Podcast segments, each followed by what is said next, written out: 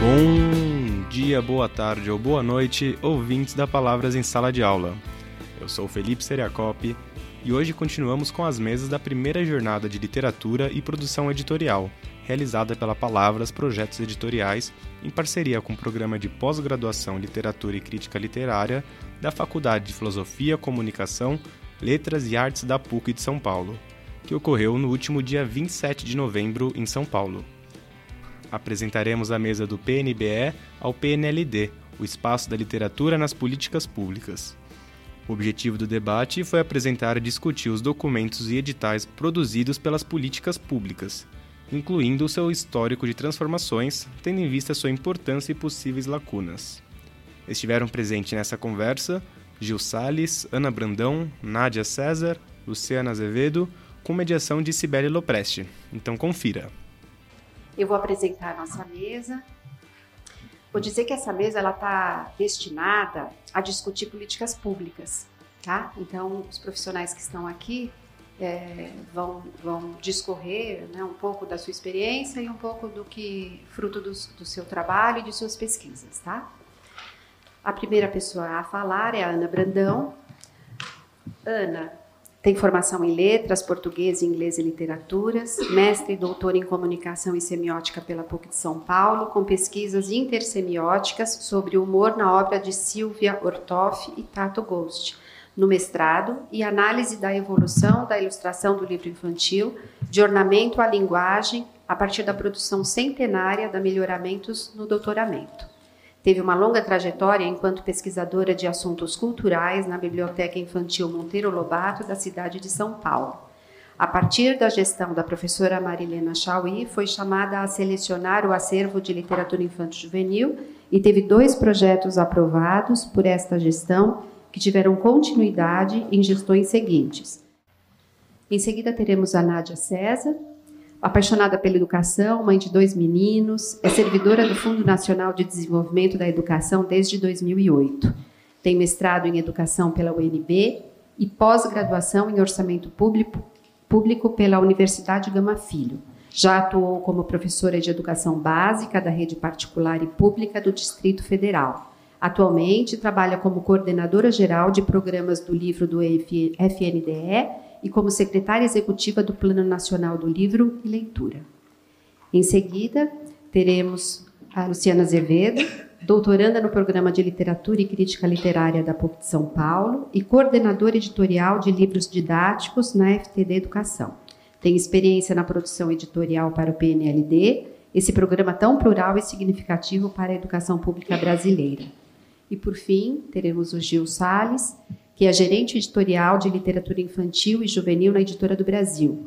É bacharel e licenciado em letras pela USP, atua há 15 anos com edição de livros, gerindo atualmente um catálogo com mais de 400 títulos, alguns dos quais já receberam prêmios como Jabuti, Biblioteca Nacional, FNLIJ, falei tudo, Cátedra Unesco, entre outros. Em 2018, foi finalista do Prêmio Jovens Talentos do Mercado Editorial. Além disso, é representante da editora do Brasil em importantes feiras internacionais como Bolonha, Guadalajara e Frankfurt. Seu nome aparece também no livro Sem Nomes da edição no Brasil, do jornalista Leonardo Neto, na seção O Futuro da Edição. Vamos às falas. Obrigada.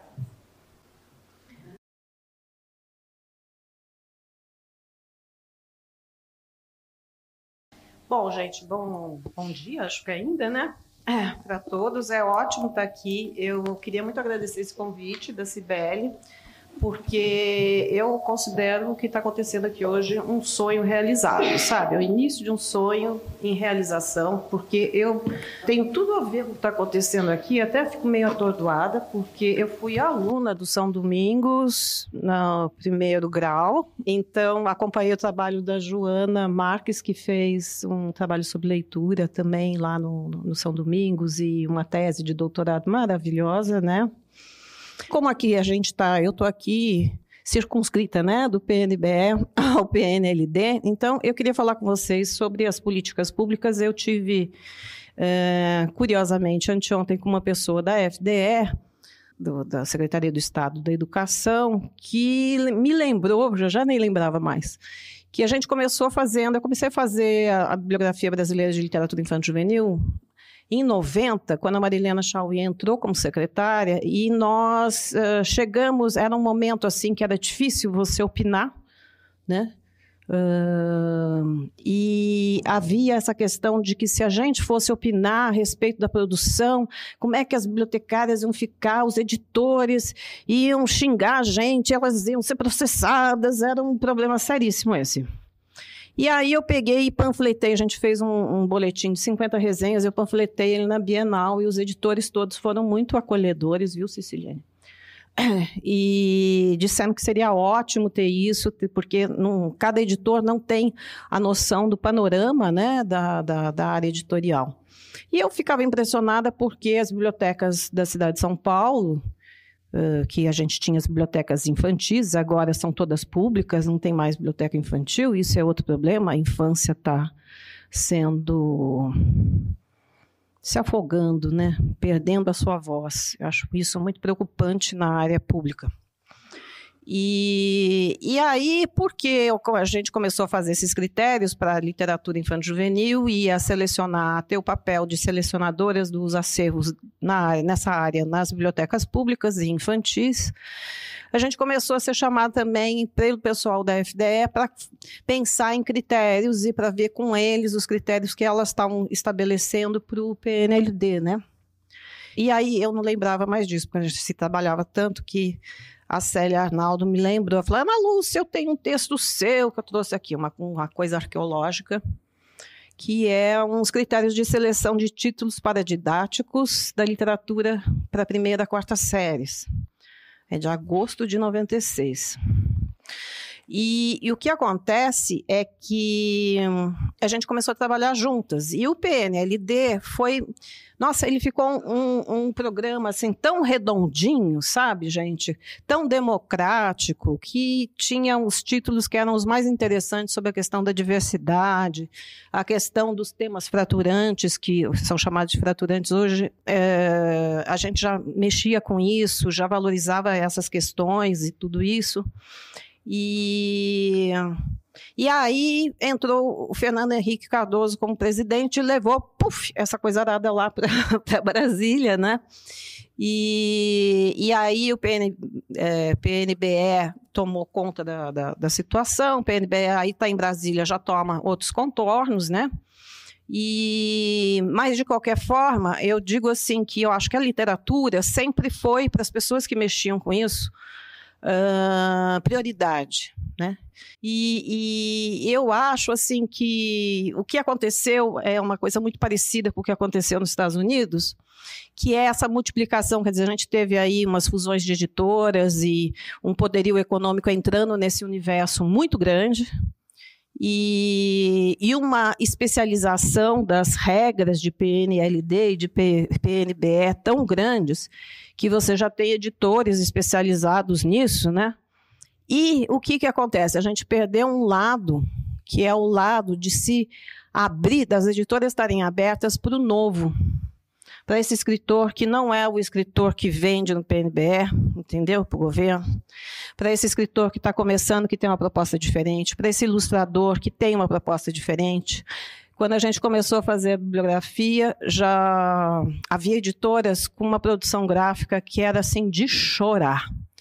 E nós criticávamos isso e começamos a ser uh, consultadas a respeito disso. Várias editoras foram melhorando a parte de, de projeto gráfico, inserir o projeto gráfico no, no, no livro infantil, uh, valorizar o ilustrador, esse projeto que eu toquei aí na época da Marilena, que passou por outras gestões, né? Porque isso é uma questão que a gente precisa lembrar, essa passagem de gestão, gente.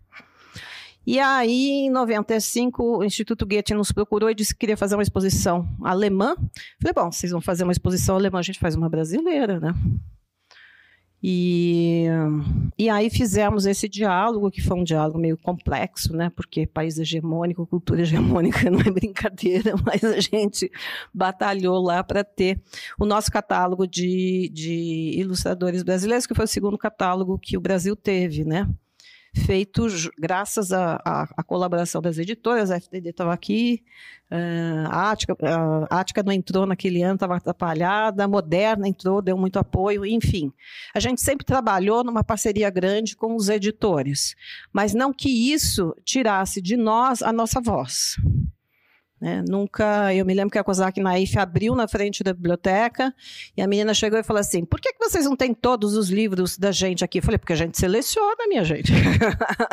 o dinheiro é público, você vai comprar o que tem qualidade para as crianças. E estamos sempre apostando nessa formação de leitor, desse leitor literário, que eu me lembro que quando eu fui para o doutorado, do mestrado para o doutorado teve uma diferença enorme, porque no doutorado você já tinha que falar em leitor literário Antigamente você não precisava falar isso, era estava é, subentendido. Né? E aí achei muito interessante quando vocês estão retomando essa questão do leitor literário, porque uh, depois de um BNCC aí horroroso e, e com todas essas questões de que a literatura está sendo massacrada, né? Eu acho um massacre. Eu acho que ela precisa ser mais valorizada no, nos programas de PNLD e PNBE sabe? E, e, acho que a gente precisa de mais, mais diálogo mesmo entre as instituições, né? A universidade, as bibliotecas públicas que estão assim num estado lamentável. Uh, então, acho que educação e cultura precisam estar de mãos dadas, e acho que a universidade, que sempre me acolheu nos meus momentos de desespero, porque o meu doutorado foi um momento de desespero, porque depois de uma gestão do Paulo Maluf, você entrar no, no PITA, não, é, não tinha condição de continuar naquilo lá, eu precisava sair daquilo e, e toda vez a, a, a, PUC me acolheu, graças a Deus, né? E então eu acho que a gente tá, teria muito mais coisa para falar, mas temos colegas para também contar as coisas, né? A Bibliografia Brasileira de Literatura Infantil Juvenil terminou, não houve possibilidade de se inserir a questão da, do profissional de leitura crítica como funcionário público. Né? Então, havia lá um, um cargo que eles deram para a gente de pesquisador de assuntos culturais. Esse cargo virou nada, virou um negócio que chama especialista, S, sei lá o quê. E a gente não conseguiu firmar esse papel do leitor crítico uh, como um profissional nas bibliotecas. Essa é uma grande frustração minha, batalhei muito por isso. Mas sempre junto aos bibliotecários e aos administradores públicos, né, que não tiveram sensibilidade para isso. Eu termino por aqui, vou deixar as pessoas falarem. Obrigada, gente. Obrigada, Ana. Acho que pensar um pouco sobre o histórico, né, de como tudo, como tudo se realizou e, e tem se realizado, eu acho que de, de profunda importância, né, de muita importância para a gente pensar nos processos. Então, vamos agora convidar a Nádia para falar, por favor.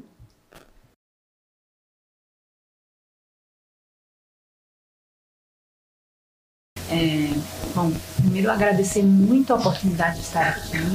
É, me restringo à fala é, muito voltada para a minha experiência enquanto um agente de Estado olhando para o livro, olhando para a leitura, olhando para essa formação. A proposta é falar um pouco desse espaço é, de, da literatura nas políticas públicas, né? políticas públicas voltada para o livro e para a leitura como a Cibele falou, eu, eu estou no FNDE né, há 14 anos, e, e, me lembro quando entrei no serviço público, fui no FNDE e descobri que lá tinha uma biblioteca. E aí fui logo na biblioteca ver o que, que é que esse órgão que trabalha com educação tinha para oferecer. E lá descobri alguns, alguns títulos que eu queria, comecei a usar, e, e aí me deparei com livros do PNBE, né? acervos do PNBE, de, de vários acervos de muitos anos, Falei, o que, que é isso aqui? Não, é porque o FNDE também adquire obras e tal, é uma das políticas que o FNDE executa. E aí eu fui e fiquei maravilhada com aquilo, porque tinha muita diversidade, muita diversidade. Tinha de, de Ziraldo a Kafka, tinha de, de tudo e E aí eu fiquei impressionada. Falei, gente, eu quero trabalhar com isso. Eu não quero ficar trabalhando aqui nessa diretoria que, que repassa dinheiro para o município. Eu quero trabalhar com livro, eu quero trabalhar com livro. E aí fiquei tentando desesperadamente ir para essa diretoria, que é a DIRAI, que cuida é, do PNLD na coordenação geral dos programas do livro. E aí, durante um ano, eu fiquei nessa tentativa porque, misteriosamente, as pessoas querem trabalhar com essas coisas, né? Todo mundo queria. E aí, quando eu cheguei, quando eu consegui ir para a CGPLI, é, a paixão aumentou, porque aí a gente percebe a complexidade e o impacto disso na vida desses meninos, né? É, é, é, é impressionante como a leitura, ela, ela é libertadora para nós, ela é impactante nas nossas histórias, e quando a gente vai olhar socialmente, coletivamente, é algo muito, é, muito que grita, né? Que grita, e quando você olha para a educação e, e de é, retornos e de impactos que isso causa, talvez a literatura seja mais impactante do que qualquer outro material que a gente possa disponibilizar para o aluno. Isso é uma opinião, mas é uma opinião baseada nessa, nessa, nesse olhar ao longo da minha própria história e da história das pessoas, né? É, com relação ao que a leitura pode gerar em nós. Bom, e aí eu me propus a contar essa história de como esse processo aconteceu do lado de cá, do lado do, do, do, do Estado, né? é, apesar de e através de diversos governos aí, diversas é, gestões que vão passando e, e, e, essas políticas públicas elas se consolidam. É, e, e, aí esse era uma vez, né, que é a minha geração aprendeu a, a, a ler livros a partir do era uma vez, porque a, a diversidade bibliográfica não era muito grande. E esse era uma vez é, do, do, que eu trago para vocês é esse era uma vez da, da, do Programa Nacional Biblioteca da Escola. E aí, é, o objetivo do programa era promover acesso à cultura e incentivo à leitura por meio da distribuição de acervos de obras de literatura, de pesquisa, de referência para estudantes e para professores, né? Os acervos eram pré-definidos pelo Ministério da Educação, então é, havia lá uma inscrição, mas aí o, o, o, MEC fazia essa leitura crítica e decidia o que era bom e o que era, o que era ruim. Né? E aí isso se formava os acervos e servia exclusivamente para abastecer as bibliotecas né? escolares, bibliotecas escolares. Então, é, foi um primeiro passo é, no sentido de abastecer escolas com materiais de literatura de qualidade, isso é muito positivo. E aí, uh, na sequência, opa, eu acho que eu pulei aqui. Ai, e passou o tempo. Olha que foto linda, gente. É, toda vez que eu vejo essa foto, eu me, eu me, emociono muito. A gente recebeu de alguém do norte que me manda. Todo mundo tem meu WhatsApp. Aí as pessoas ficam me mandando essas coisas quando registram. E eu fico muito é, emocionada, assim, porque são meninos no, no seu lugar de, de, de de convivência e de socialização, e aí dentro de um barco, dentro do rio, que é o meio de transporte delas, entendeu? Isso aí é o escolar delas, né? É a van do, é a, o tio da van é esse menino aí. E aí elas estão lendo livros e são livros do PNBE, né? É, e, e esse PNBE, então, ele tinha clássicos maravilhosos, nacionais, internacionais, ele trazia uma diversidade de gêneros textuais muito positiva, porque eu me lembro, da, não que eu seja tão velha assim, mas eu me lembro da minha formação, é, que a coisa ficava muito chapada ali em determinados gêneros, né? Então você nem tinha conhecimento de outras propostas, de outros olhares, de outras estruturas textuais. E aí o, o PNBE tinha sempre esse carimbo de ter várias, várias, vários gêneros textuais. As temáticas também eram muito mais ricas do que a gente tá, tinha acesso.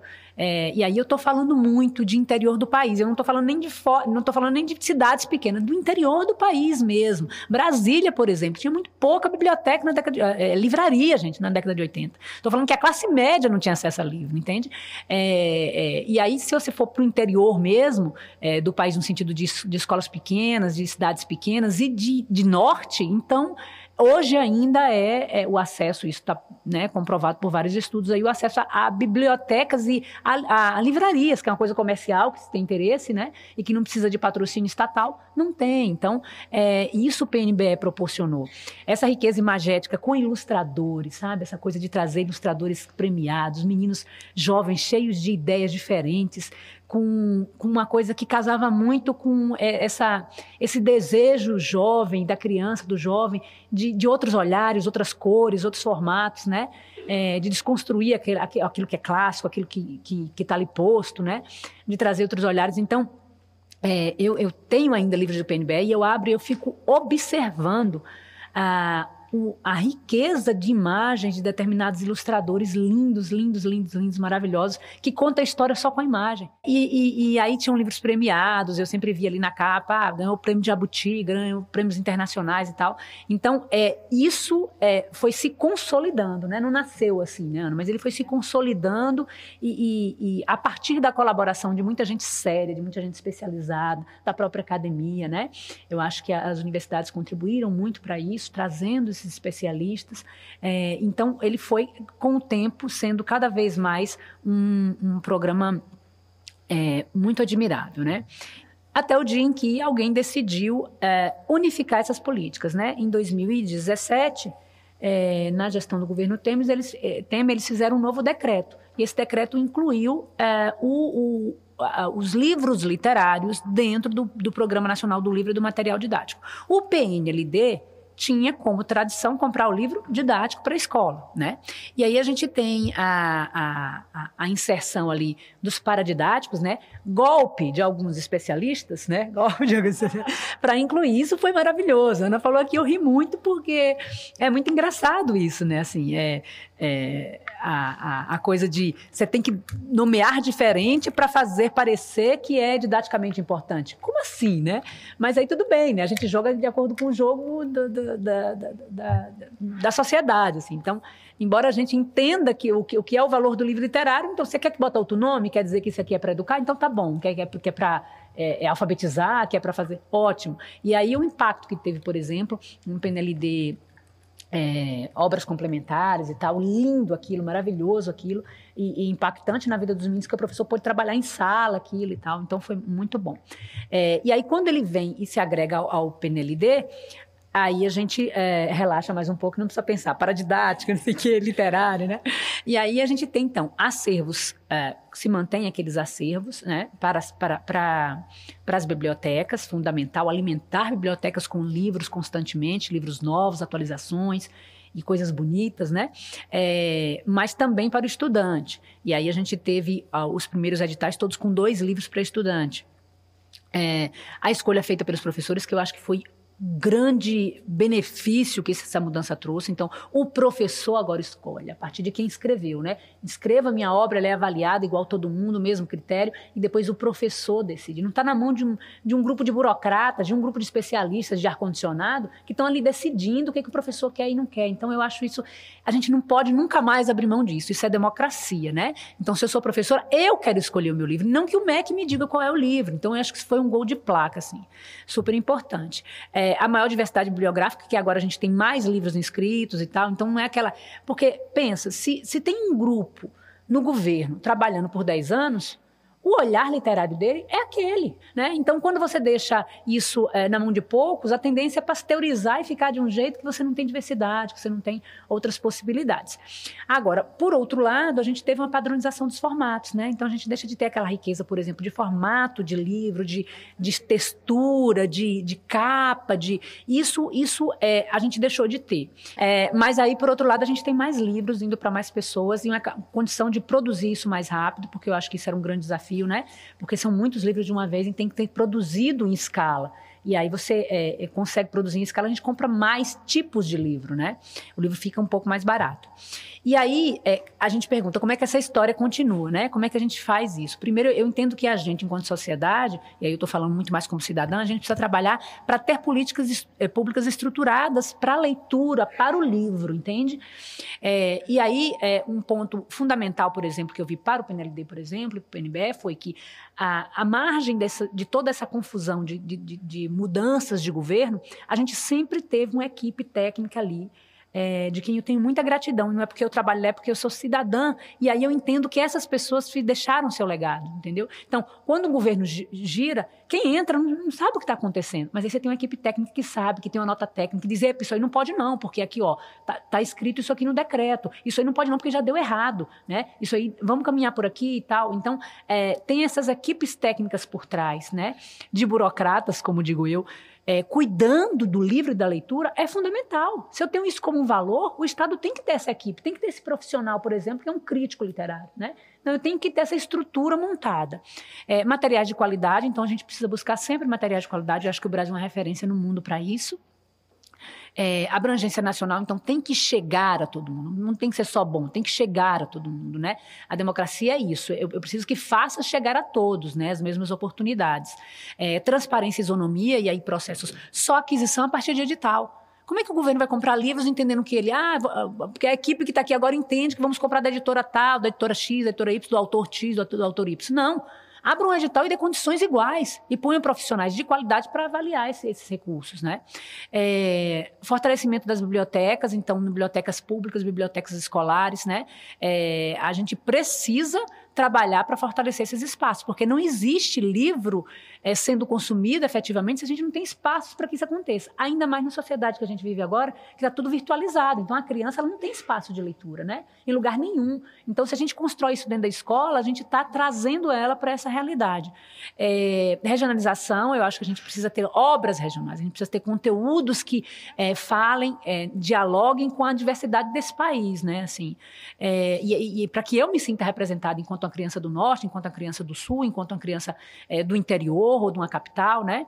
É, e essa coisa da regularidade de atendimento. Por quê? Porque a gente cria uma estrutura de mercado também capaz de atender, capaz de chegar na ponta, capaz de estar ali sempre construindo, produzindo, inclusive profissionais de qualidade para que possam atender.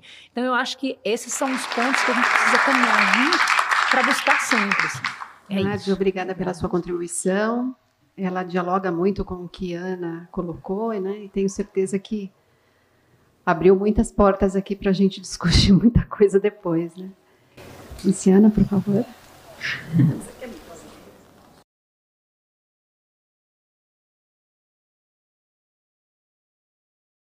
Bom, primeiro eu queria começar agradecendo muito a Sibeli, porque ela foi, teve uma sensibilidade incrível na escolha, acho que da ordem aqui das falas. Todos nós juntos né?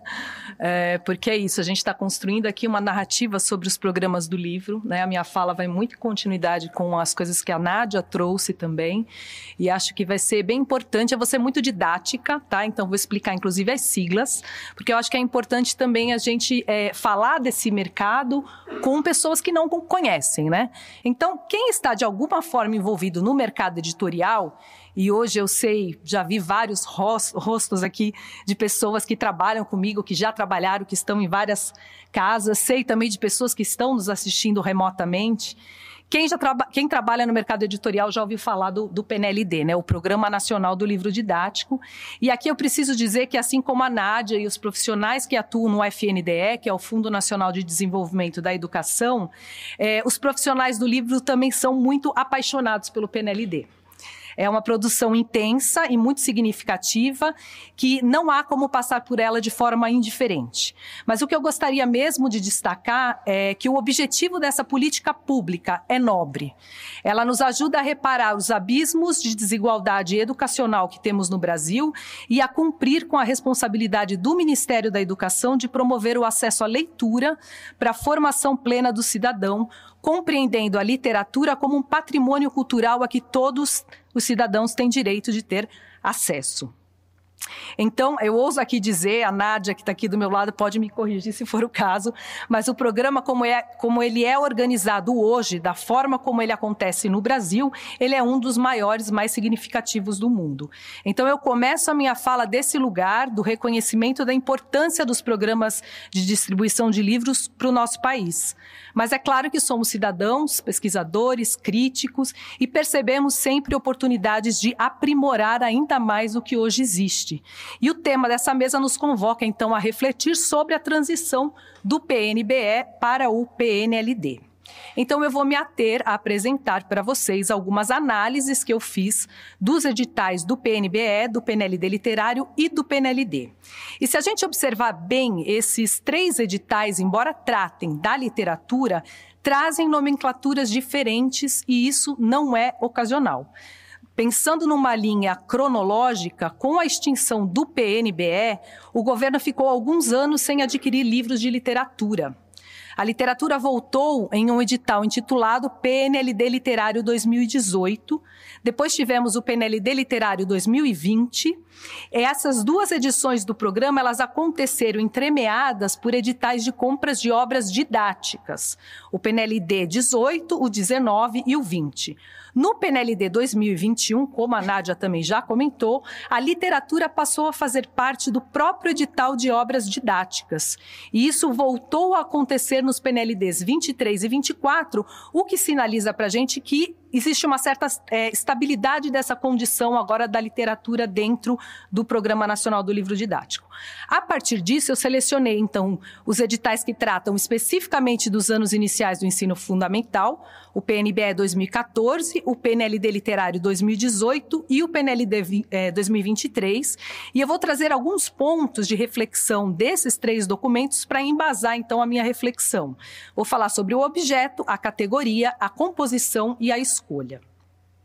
Então, sobre o objeto, no PNBE 2014, eh, foram adquiridas obras exclusivamente literárias destinadas aos alunos da educação infantil dos anos iniciais e também para o público da EJA, da educação de jovens e adultos nas etapas de fundamental e médio.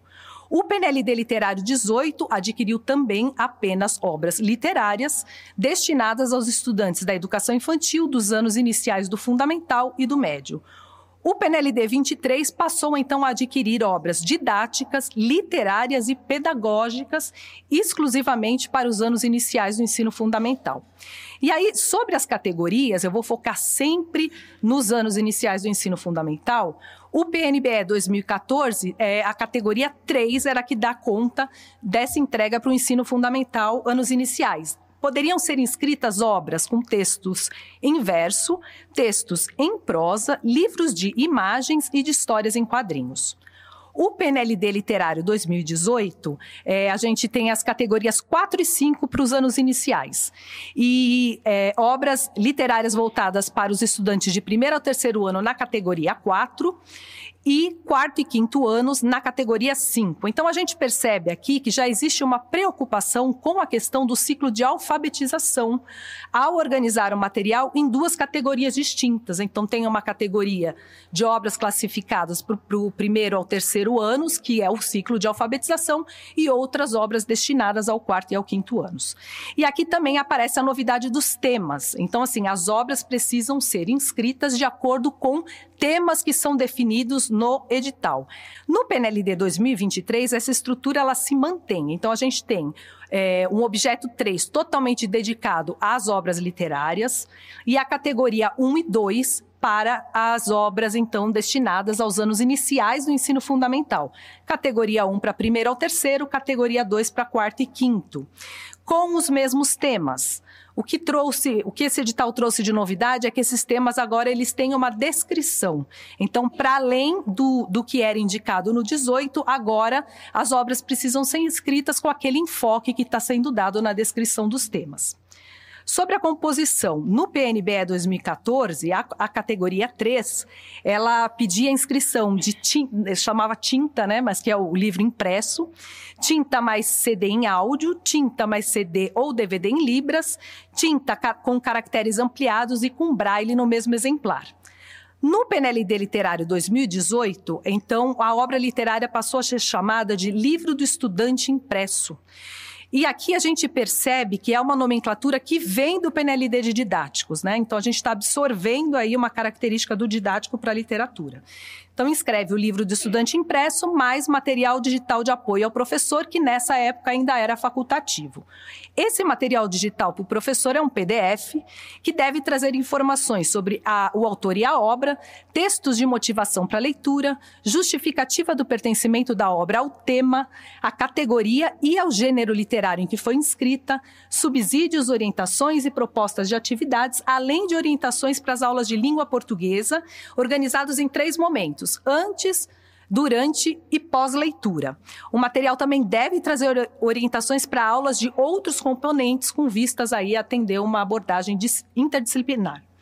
No PNLD 2023, então, cada obra literária tem a seguinte composição: livro literário do estudante, então a nomenclatura mudou, agora é livro literário do estudante impresso e digital, livro literário do professor impresso e digital e materiais também digitais para o pro professor. Então, um material digital em PDF de apoio à prática e dois videotutoriais. E as obras continuam também sendo inscritas de acordo com uma lista de gêneros que é indicado no, no edital. Uh, sobre a escolha, a partir do PNLD Literário 2018, a escolha passa a ser da escola. Então, a escola escolhe o acervo de primeiro ao terceiro, de quarto e quinto. Então, existe uma fortuna crítica bastante importante sobre o PNBE, que levanta uma série de questões sobre o funcionamento do programa, e me parece que uma delas, que é bastante citada, é a falta de monitoramento do uso efetivo dos livros que chegavam à escola. Então, a crítica residia no fato de que não bastava distribuir livros de literatura, ainda que esse passo fosse imprescindível, mas era preciso também que os livros fossem acompanhados de um pacote de formação dos mediadores de leitura e de fomento da cultura literária nas comunidades escolares, é, de forma que se garantisse, então, o acesso e o uso pelos estudantes. O professor Rildo Cosson escreveu um artigo em que ele fala sobre a necessidade de uma etapa a mais no PNBE, que seria justamente essa etapa que daria conta de abarcar essas ausências de monitoramento do programa. Observando o percurso pós-PNBE, percebemos que os últimos editais se preocuparam em ampliar o escopo de materiais e de instrumentalizar o professor oferecendo materiais de apoio à prática pedagógica. No entanto, eu penso que ainda não temos um levantamento efetivo sobre como essas obras estão sendo trabalhadas e se de fato estão colaborando com a formação do leitor literário. Além disso, numa etapa anterior, seria interessante que observássemos quais são os critérios que a escola e que o professor tem para assumir essa escolha do acervo. Num catálogo de 400 obras, essa seleção não deve ser simples. Então, em que medida essa autonomia da escolha, sem um suporte de formação literária continuada para os mediadores, favorece a cultura literária dos nossos estudantes? Uh, outra questão que me preocupa é o fato da literatura estar muito atrelada ao didático e que isso reforce um viés utilitário e ofusque a potência humanizadora que a literatura tem. Aqui eu vou ler um trecho do edital do PNLD 23 é, sobre o que se espera de uma obra literária. Ressalta-se que, no contexto da Política Nacional de Alfabetização, as obras literárias contribuem para o desenvolvimento das habilidades relacionadas à literacia e à alfabetização, especialmente para o enriquecimento do vocabulário receptivo e expressivo, para a promoção da fluência em leitura oral e para o aprimoramento da linguagem oral e da consciência fonológica. Então, existe mesmo uma preocupação de que a literatura sirva a esses propósitos pedagógicos e não há problema problema nisso. A grande questão é que a gente não pode ficar só nisso. A experiência literária humanizadora, da qual falou o professor Antônio Cândido, aponta para uma condição de que o outro esteja em mim por meio da vivência literária, independente do tempo e do espaço e sem que seja necessário romper com a minha identidade, que eu possa viver outras realidades e assim me constituir de humanidades outras. E para encerrar, eu trago as últimas reflexões e perguntas aqui para compartilhar com vocês, é, especialmente porque eu estou numa disciplina com a professora Diana, é, e a gente está discutindo muitos recursos utilizados na composição das obras literárias infanto-juvenis. Entendemos que todos os recursos que compõem uma obra de qualidade são minuciosamente pensados para provocar sentido no leitor. Então, são as linguagens visual e textual concatenadas, o projeto gráfico, as guardas e orelhas dos livros, o tipo de papel escolhido. Enfim, todas essas linguagens, elas compõem o que a gente chama de obra multimodal e favorecem a experiência estética e literária do leitor. Então, em que medida o fazer desses artistas do livro fica comprometido ou influenciado pelos critérios que surgiram nos últimos editais, como a delimitação de temas, de gêneros, formatos e tipo de papel? Se esses recursos são adaptados para um edital, não estaríamos empobrecendo a experiência estética uh, do nosso, dos nossos leitores? Em que medida é interessante que a criança entre em contato apenas com livros que trazem os mesmos elementos dispostos em todas as capas e contracapas, por exemplo? Então, esse é um breve relato reflexivo. Espero que ah, essas perguntas possam nos ajudar a encontrar caminhos que de fato contribuam para que as políticas públicas dos programas do livro do Brasil sejam cada vez mais eficientes em seu propósito de contribuir com o aprimoramento do educando como pessoa humana, incluindo a formação ética e o desenvolvimento da autonomia intelectual e do pensamento crítico, como dispõe a LDB, a Lei de Diretrizes e Bases Obrigada, da Educação. Luciana. Muito obrigada. Obrigada. Vamos para a última apresentação, a reflexão do Gil. Uh,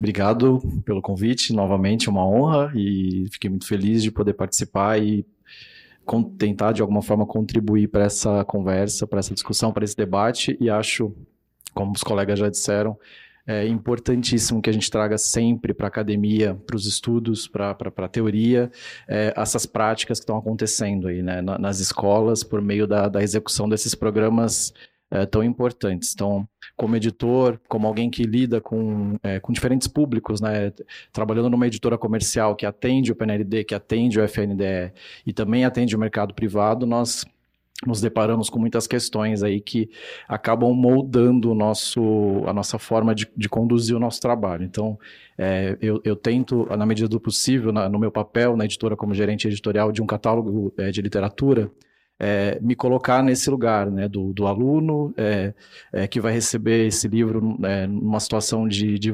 vulnerabilidade social muito, muito forte, muito grande, e de um aluno que tem, é, de certa forma, acesso maior, mais privilégios, enfim, na medida do possível, é, e, na, e, na, forma como a gente entende o Brasil, que é essa diversidade gigantesca. Então, a minha fala é um pouquinho nesse sentido de é, na verdade, é, o recorte né, que eu escolhi falar aqui, complementando um pouquinho que, o que as colegas já, já disseram, é, falar um pouco desse, dessa visão do editor e de que forma a gente tenta fazer essas transições, né, de que forma a gente tenta adaptar é, o nosso catálogo, a literatura que se produz e busca ser a mais diversa possível e atingir leitores os mais diferentes possíveis, é, de que forma a gente consegue tra é, é, transformar, né, adaptar e trazer para essa outra realidade, para essas realidades que o PNLD nos abre.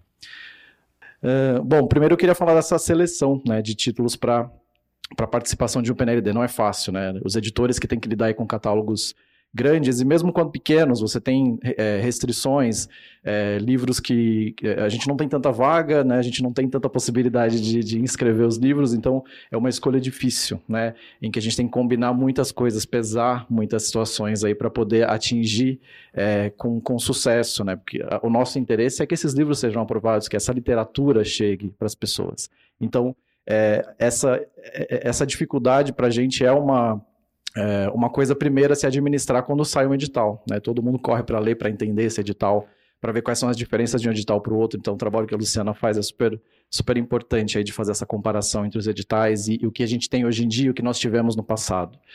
É, uma análise acurada das qualidades de cada livro. A gente precisa é, saber é, se esse livro realmente vai dialogar com esse aluno, se ele vai significar algo para esse, esse estudante que vai receber esse livro nessa realidade, né?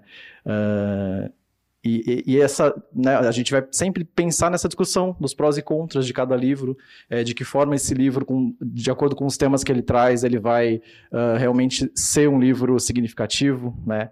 Uh, e aí, depois, né, nessas etapas iniciais de, de seleção, de escolha, de busca dos, dos melhores títulos para atender esse, esse edital, esse segmento, é, a gente vai para essa definição. Né? Então, aqui é um pouco do cotidiano do editor quando se depara com edital, com prazos, com cronograma, com datas e com as exigências que o é, o edital tem para nos dar. Então, definição de títulos, formalização com autores, contratos e toda a burocracia que é necessária para a participação nesse, nesses eventos.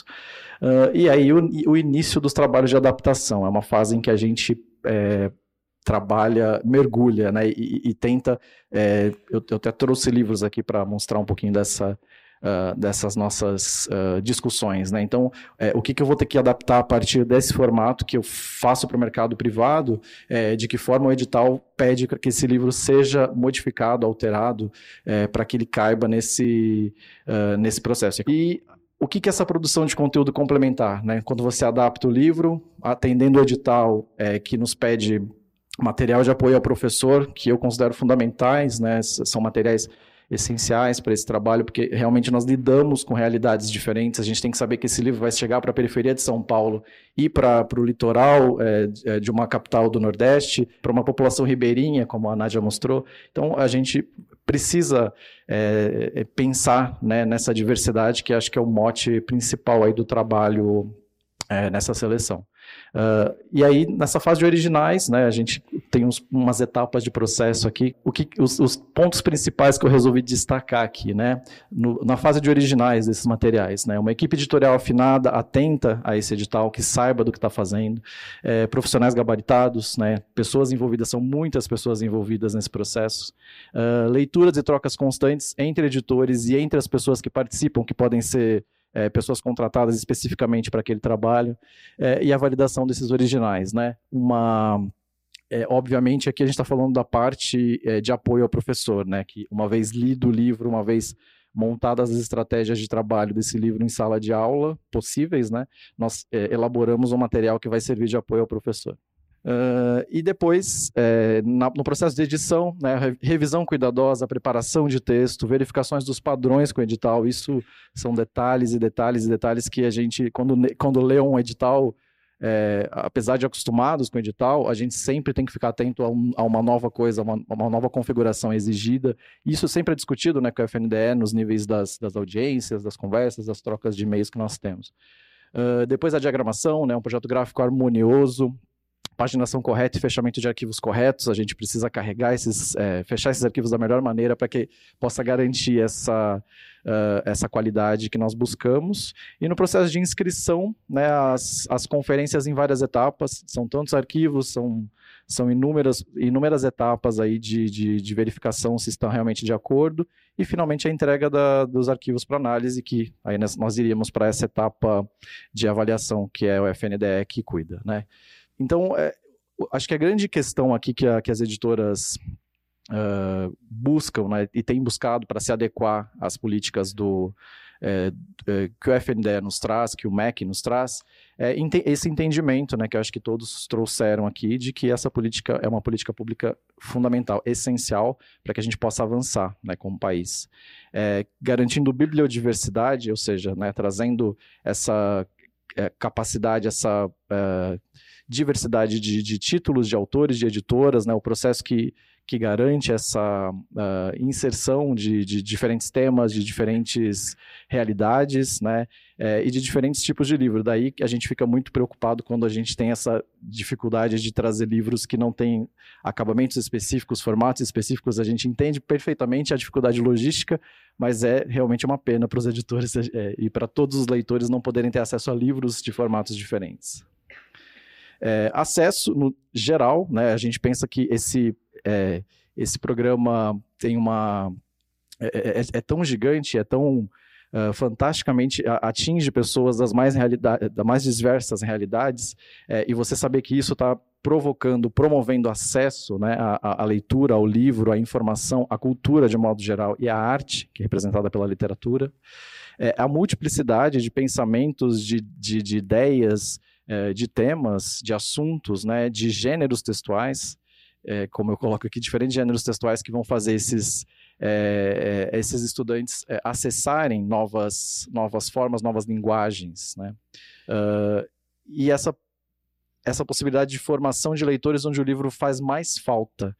Acho que o, o Brasil é, tem essa, essas discrepâncias que todo mundo tem muita consciência, é, então eu acho que é, essa, essa ausência de, de, bibliotecas e de livrarias em alguns, em alguns lugares, né, que nos prejudica tanto enquanto uh, um país preocupado com a formação de leitores, é, é realmente um dos traços aí, um dos da, da, das heranças que o PNBE e o PNLD atualmente é, nos deixam e a importância fundamental aí é, de, de esse livro poder chegar onde ele não chega normalmente, usualmente. E, bom, isso desemboca, obviamente, nessa questão da, da, da qualidade literária chegando nas escolas, de, de, de a gente poder trazer uh, conseguir fazer, trazer esses temas que normalmente não seriam discutidos, né, quando a gente pensa em temas fraturantes, que é um, um dos assuntos que foi abordado aqui também, é, de que forma eu posso trabalhar o assédio é, com adolescentes, né, por meio de um livro é, literário que, que mostra uma, uma história, que conta uma história importante de, de superação é, e construído literariamente de uma forma que, que, que, realmente dialogue com, essas, com esses adolescentes, né, a gente percebe que é, cumprimos aí um papel, né, fizemos uma... É, é, a gente se satisfaz demais ao perceber que esses temas, que essas, é, que essas discussões estão sendo fomentadas pela literatura. De alguma forma, saber que o livro representa essa ponte, essa, essa, esse diálogo com, com coisas que normalmente são tabu, são polêmicos, são, são, são uma dificuldade de assunto, de tema na escola, é, saber que esses livros possibilitam isso nos deixa muito, é, muito gratos. Uh, e aí, obviamente, são as coisas também já, já ditas anteriormente, de certa forma. Né? A linguagem literária, alcance das mãos, é, possibilitar que, esses, que essas, esses estudantes possam é, elaborar, reelaborar, ressignificar coisas, ideias, é, vivências, experiências, expansão de horizontes, você mostrar outras realidades, mostrar uma viagem, mostrar uma, a situação de, uma, de, um, de um migrante que saiu de um país, de uma realidade difícil para morar no Brasil. Uh, e, essa, e essa. Eu sempre falo que os livros também são informativos, eles são literários, obviamente, mas eles também nos, nos provocam nesse sentido. Eu quero saber que, onde fica a Síria, eu quero saber é, o que aconteceu em, né, em, em, tal lugar e, e, o que motivou isso. Então, essa informação geográfica, social, sociológica, antropológica, ela tá, ela perpassa a literatura, como qualquer coisa. Então, isso é muito importante de estar dito, escrito e ser debatido. E é aí que a gente entra né, com os materiais de apoio ao professor, oferecendo suporte, possibilidades de expansão a partir desses temas. É, o contato com a arte, pura e simples, a literatura, o livro é essa, é essa ponte, como eu falei, essa ferramenta é, que, que, que ajuda esses estudantes a perceberem, a se perceberem no mundo também, que é o que a arte em geral nos provoca. É, a humanização a partir da literatura, um ponto de vista também já trazido. Cândido e tantos outros autores é, já, nos, já defendem e nos falam sobre isso. Né? A gente, ao defender é, a diversidade, a possibilidade de temas diversos, é, a, a, bibliodiversidade e um monte de outras questões que perpassam esse processo editorial de busca dos melhores livros, é, a gente está também lidando com essa humanização. Estamos contribuindo de alguma forma para que esse leitor atinja, né, chegue a essa, a essa consciência né, que a literatura nos traz. Uh, e, por outro lado, eu acho bacana que o, que o PNLD também é, faz isso, né? traz uma, é, uma produção editorial atual. É, o que nós estamos fazendo, o que nós estamos produzindo Alguém disse aqui em algum momento sobre o que a escola, de alguma forma, está demandando e o que o mercado editorial é, acaba fazendo. Isso também se reflete. Né? Os livros não são mais os livros antigos, né? não, nada contra os clássicos, eu adoro. Mas não são mais livros antigos, clássicos que todo mundo conhece, mas são livros que falam de realidade, realidades que falam da pandemia, que falam das questões políticas, que falam é, de, de da, do, do, nosso momento. Então, é, o PNLD também nos possibilita trabalhar e trazer essa, essas reflexões, porque é uma produção editorial atual, ou seja, que reflete uma sociedade. É, e incentiva o crescimento pessoal. Eu sempre me, me coloco o maior exemplo. Né? A leitura me salvou em muitos momentos é, é, e me trouxe para um lugar diferente do que eu imaginava que, se, que teria sido traçado para mim. Então, isso é sempre uma, uma das grandes vantagens da gente poder é, fazer com que livro seja objeto de desejo e, e, e possível para qualquer realidade socioeconômica. É, e o contato com a indústria do livro, de alguma forma, você sabe o que é esse mercado profissional. Ele existe, existe um mercado grande mundial que produz livros, né? E, e é uma, uma questão que até, até para mim mesmo nunca me programei para trabalhar com edição de livros e diria que por acaso comecei a trabalhar com isso, apesar de formado em letras, ser da área de, de certa forma, é, mas o, esse contato e essa a noção da existência desse espaço, né, onde se produz, onde se escreve, onde se edita livros, também é muito bacana e mais uma possibilidade de um programa como esse. Uh, e o fomento das ações e políticas de mais acesso a livros. Eu, eu, eu acredito piamente que o, o PNLD existir já é um fomento, um incentivo para outros programas existirem. A gente percebe o movimento das prefeituras, por exemplo, comprando mais livros atualmente, depois que o PNLD é, tomou vigor novamente sobre é, é, comprando livros em nível nacional. Então eu acho que é que essa que essa política e aí você também vai fomentar bibliotecas, espaços comunitários, lugares onde você vai ter a leitura como protagonista. Então eu acho que esse é um dos traços também mais é, marcantes aí do PNLD. E acho que assim eu encerro no tempo certo, não sei. e obrigado a todos e é isso. Obrigada. Essa foi a mesa Literatura, Ensino e Formação do Leitor, da primeira jornada de literatura e produção editorial. Você confere essa e as demais mesas do evento no canal do YouTube da Palavras Projetos Editoriais e no TV PUC. Estamos encerrando então mais um episódio do Palavras em Sala de Aula. Confira todos os episódios em nosso site, palavraseducacau.com.br, no Spotify, Apple Podcasts, YouTube e em seu agregador de podcast favorito. Comente em nossas redes sociais o que você achou desse episódio ou mande um e-mail para o faleconosco.palavraseducacau.com.br. Eu sou Felipe Seriacopi e nos encontramos no próximo episódio. Até mais!